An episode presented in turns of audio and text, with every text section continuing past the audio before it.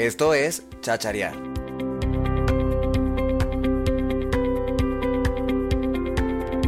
Un espacio para explorar las historias que le interesan a la gente. En las voces de quienes las han vivido o conocido.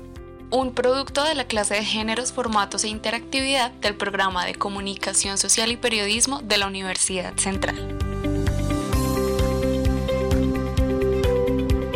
Periodismo Universitario de la Escuela de Comunicación Estratégica y Publicidad. Bienvenidos. El día de hoy nos encontramos en compañía de María Paula Mantilla, Angie Huitrago y quien les habla Jessica Lizarazo. El invitado del día es William Bustos Martínez, periodista, publicista, locutor y productor de radio y televisión. Hola María Paula, Jessica, Angie, me alegra saludarles y, gracias por la invitación. William, pues sabemos que en este momento ejerces eh, como profesor eh, de cátedra en la Universidad de La Sabana desde hace bastante tiempo, desde el 2006. Queríamos saber em, cómo ha sido pues esa relación con la academia, cuál fue o por cuál camino llegó a ella. Bueno, a mí siempre me gustó, la, la, academia siempre me gustó, siempre me gustó o estudiar o dictar charlas, dictar talleres y entonces como toda la vida He trabajado con mi voz, he manejado mi voz y he trabajado en, los medios, especialmente en la radio, pues entonces he tenido mucha esa vinculación y en el 2006 ya han pasado muchos años, ¿no? Y en una oportunidad un compañero de, Caracol, el profe, le, decíamos así en Caracol porque era profesor de la Sabana, ahora también yo soy el profe, el profe Luis Enrique Rodríguez, eh, un día me, estábamos tomando café y me dijo que estaban buscando un profesor para una materia de radio, era una, era una, una clase optativa eh, sobre producción radial en la Universidad de La Sabana, que sí me interesaba. Dije, bueno, pues vamos, y sí, fui, y pues ya han pasado 15 años y me, me gustó, me, me, quedé, me amañé, se bañaron conmigo. Y, y, pues ha sido una experiencia muy grata. Y creo que esa fue como la aproximación a la cátedra, a la docencia, desde toda mi experiencia poder eh, contarle y aportarle a los estudiantes pues eh, eh, todo lo que he recogido en más de 35, casi 40 años de, de, vida profesional. Y de acuerdo a tu experiencia, durante este recorrido en la docencia, ¿has visto alguna como decaída o por el contrario una mejoría en la educación en Colombia? Ay, yo creo que quedan muchos vacíos yo creo que, que es importante la presencialidad. Y, yo entiendo que, que, lo virtual vino y, se tiene que quedar. O sea, es, es, una herramienta, pero es una herramienta más, ¿cierto?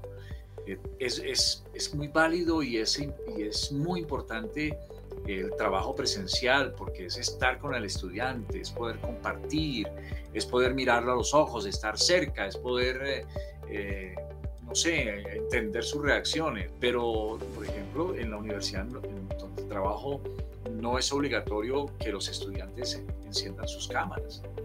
Entonces, pues yo me imagino, a algunos se les ha quedado la cámara abierta, entonces uno se da cuenta que están metidos debajo de las cobijas o haciendo cualquier otra cosa. Entonces es, es algo bien difícil, pero yo no cambio la virtualidad. Y sí creo que ha habido vacíos, muy fuertes vacíos, especialmente en materias que, que tienen un componente eh, eh, práctico, ¿no? los laboratorios. ¿sí? Yo le voy a enseñar a un alumno, mire cómo se maneja la cámara. No, es venga y agarre la cámara, está bien así, que hacerlo de esta manera virtual. Seguramente va a haber muchas carencias. Yo creo que lo ideal es, es combinar lo virtual con, con lo presencial. Bueno, y en relación a esto que hemos estado hablando un poquito, ¿cómo ha visto la, la, transición entre ese periodismo tradicional y ese periodismo digital? Bueno, ahorita específicamente en cuestión de radio. Sí, en estos días un estudiante escribía el nuevo periodismo y para mí eso no es un nuevo periodismo, son nuevos recursos, nuevas herramientas. Los principios del periodismo siguen siendo los, los mismos. ¿cierto? No es que estemos cambiando el periodismo en, en, su esencia como tal. El periodismo va a seguir buscando la verdad, ¿cierto? Vamos a seguir buscando diferentes eh, maneras de ver esa verdad, esa realidad. Va, a generar un contexto, nos va a exigir eh, fuentes, fuentes idóneas, creíbles, eh, nos va a exigir la confrontación de las fuentes, nos va a exigir rigor periodístico. Eso, eso no cambia en el periodismo. Ah, cambian las herramientas, ¿cierto? Hay gente que cree que lo que se hace en las redes sociales es, es periodismo. No, las redes sociales es la locura de, de, la desinformación y, todo el mundo cree que es periodista porque puede tomar una foto, hacer un video, eh, hacer un audio. No, el papel del periodista va más allá, ¿cierto? Es poder entender, contextualizar y poder contar la información, el hecho, poder eh, profundizar sobre el hecho, saber contar historias. Que utilice herramientas, eso es distinto, ¿sí? Eso es diferente. Ahora, ¿qué ha pasado con medios eh, como la radio? Que tú dices es un medio tradicional y hablamos de la radio abierta, pues es un medio que ha venido transformándose y adaptándose a través de, los tiempos. Cuando nació la televisión, dijeron se acabó la radio. Pues todo el mundo dijo, no, ya los de, los de la radio, chao, se acabó. Y no, la radio se adaptó, la radio siguió. La radio no exigía la atención constante, los sentidos. Simplemente tú tienes, la radio, eh, tienes el, sonido por allá en el fondo. Si te interesa algo, pones cuidado, pones atención y la radio te está acompañando y te está informando. Entonces es un medio que cambia, es un medio que se adapta. De acuerdo a, eso que nos estás contando, ¿cuáles son los medios con los que tú te informas para desenvolverte en tu profesión y también para, digamos, informar a tus eh, estudiantes? Eh, todos, yo puedo decir que todos. A veces me llama la atención que el estudiante dice, ay, tengo una noticia de las redes sociales. Y le digo, ¿cuál es la noticia de la red social? Le digo, y eso ya fue confrontado. ¿Cuál es la fuente? ¿Cuál es el origen de esa noticia, de esa información? No es que lo dicen las redes sociales. ¿Quién lo dice? ¿Qué dicen los otros medios? ¿Sí? Y si no hay otro medio que está hablando de ese asunto, pues simplemente son noticias falsas. Son las famosas fake news. Entonces mi consejo para los estudiantes es que escuchen noticias, escuchen, que vayan a la radio y escuchen noticias diferentes cadenas. Yo, no, yo, pues, pues yo trabajé toda mi vida en Caracol y pues me encanta Caracol, pero me encanta escuchar también, eh, escuchar eh, a Yolanda Ruiz en RCN, me encanta escuchar eh, a Néstor Morales en Radio, me, me, encanta escuchar a veces la propuesta informativa de la Radio Nacional, pero no me quedo solamente con eso, yo voy también a los periódicos, a las plataformas informativas, voy a los noticieros de televisión. ¿Por qué? Porque eso le da a uno un panorama más amplio eh, y, no tan sesgado, porque claro, cada uno de los medios tiene su línea editorial y cada uno tiene sus intereses, por supuesto, también para difundir información. Entonces uno se puede crear una, pues un criterio un poco más amplio, un contexto más amplio, sin, si solamente pues me quedo viendo eh, eh, Twitter o viendo las redes sociales. Me parece pues que es muy pobre para uno lograr hacerse la idea amplia de lo que realmente una noticia es, eso es lo que yo hago y ese es mi consejo para los estudiantes. Y a pesar de todo esto, ¿tú crees que los medios masivos de comunicación han jugado un papel de polarización en el país en cuanto a la intolerancia frente a un pensamiento diferente? Mm, algunos medios, digamos, yo no puedo generalizar. Yo creo que algunos medios tienen unos intereses muy particulares, ¿cierto? Y están muy alineados con un grupo empresarial determinado que tiene intereses políticos determinados y que quieren sostener una ideología determinada y lo hacen. Por eso la importancia de, escuchar diferentes medios para evitar esa polarización. Respecto a esto y a tu experiencia en medios como Caracol, RCN, ¿te has sentido alguna vez como presionado con, tu, con el contenido que tú quieres dar respecto a, a este medio? No, no, pero por ejemplo cuando trabajé en RCN uno sabía que había cosas, había temas que era preferible no tocar, porque RCN y lo mismo Caracol, Caracol era del grupo Santo Domingo, ahora es del grupo Prisa, el grupo internacional Prisa, y RCN era, es todavía del grupo Ardila Lule, con intereses, por supuesto, de tipo económico y político. Entonces, por ejemplo, eh, qué sé yo, decir al aire que a mí me gusta, no sé, que me gusta la Coca-Cola por encima de la colombiana, pues eso era, eh, pues no era bien visto, no era bien, bien recibido.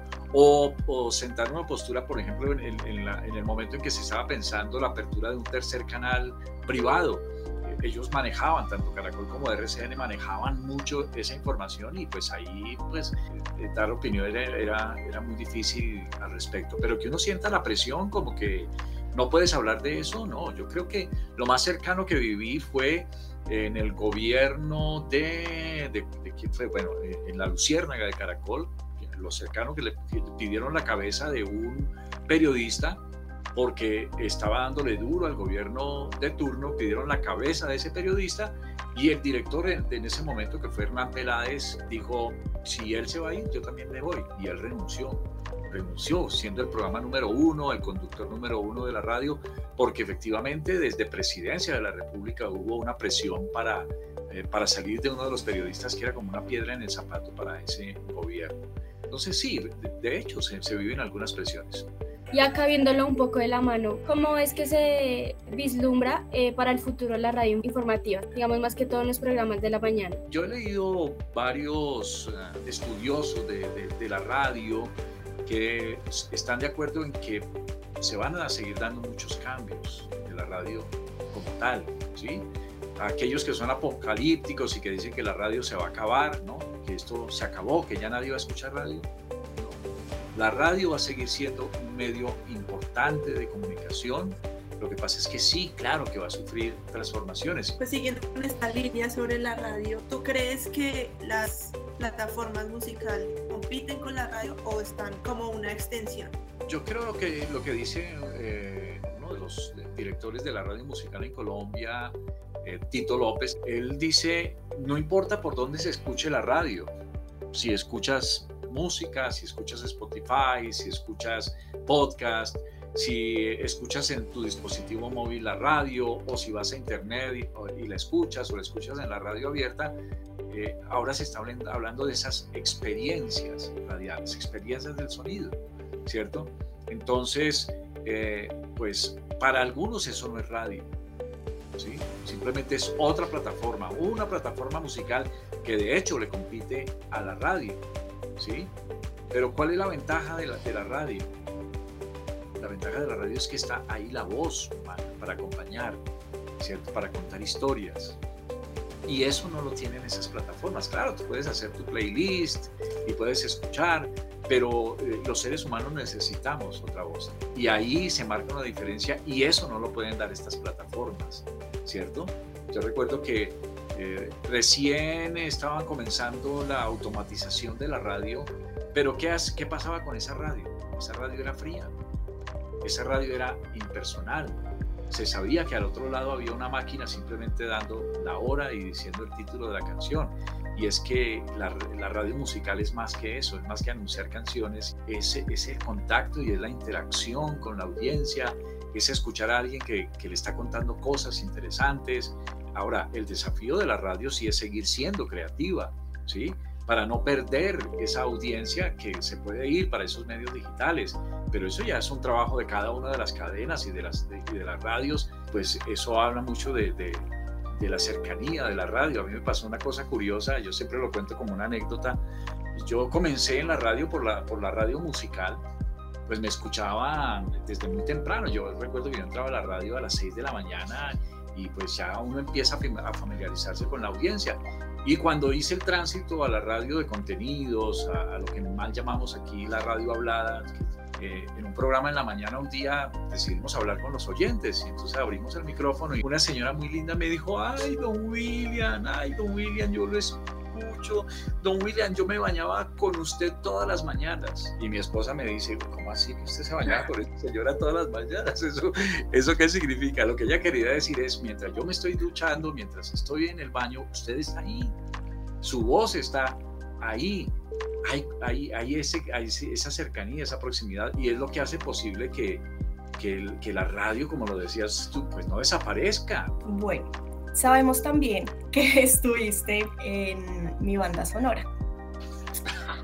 Entonces, queremos preguntar cuál sería la banda sonora de Colombia en estos momentos. ¿La banda sonora de Colombia? Mm, pero ustedes me agarran así de, sorpresa. Eh, creo que había una canción de Fruco, alguna cosa que podría decir, confundido vivo yo, confundido, confundido. Yo creo que la confusión, la polarización, el no creer, la, corrupción. Eh, yo pondría esa canción, por ejemplo, tanta confusión que hay de tantos medios, de tantas fuentes, de, toda la locura de las redes sociales, todo lo que dice la gente. Yo creo que esa sería una, una, una canción. Y pondría un tango, un tango que, que fue de principios del siglo pasado, que se llama Cambalache dice que el, mundo fue y será una porquería, ya lo sé, ¿cierto? Entonces hablaba de lo que estamos viviendo hoy, ¿sí? donde hay ladrones de cuello blanco, donde hay, a lo bueno se le está llamando malo y a lo malo se le está llamando se le está llamando bueno. Y eso no es solamente el reflejo de lo que es Colombia, ese cambio de, valores, se han trocado los valores, sino en general en el mundo. Para mí serían dos canciones eh, bien importantes que se podían rescatar, para la banda sonora de, Colombia en estos momentos, Pero al final yo pondría Color Esperanza de Diego Torres también, porque tampoco es que todo sea pues negativo. Bueno, William, eso sería por el día de hoy. Gracias Jessica, gracias a Paula, Angie. De verdad, muy chévere compartir un poquito de tu conocimiento, de tu pensamiento. Vale, cuídense por favor.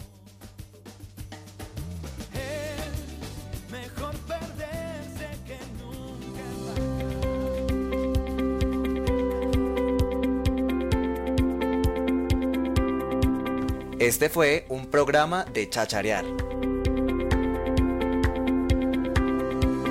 Periodismo joven universitario.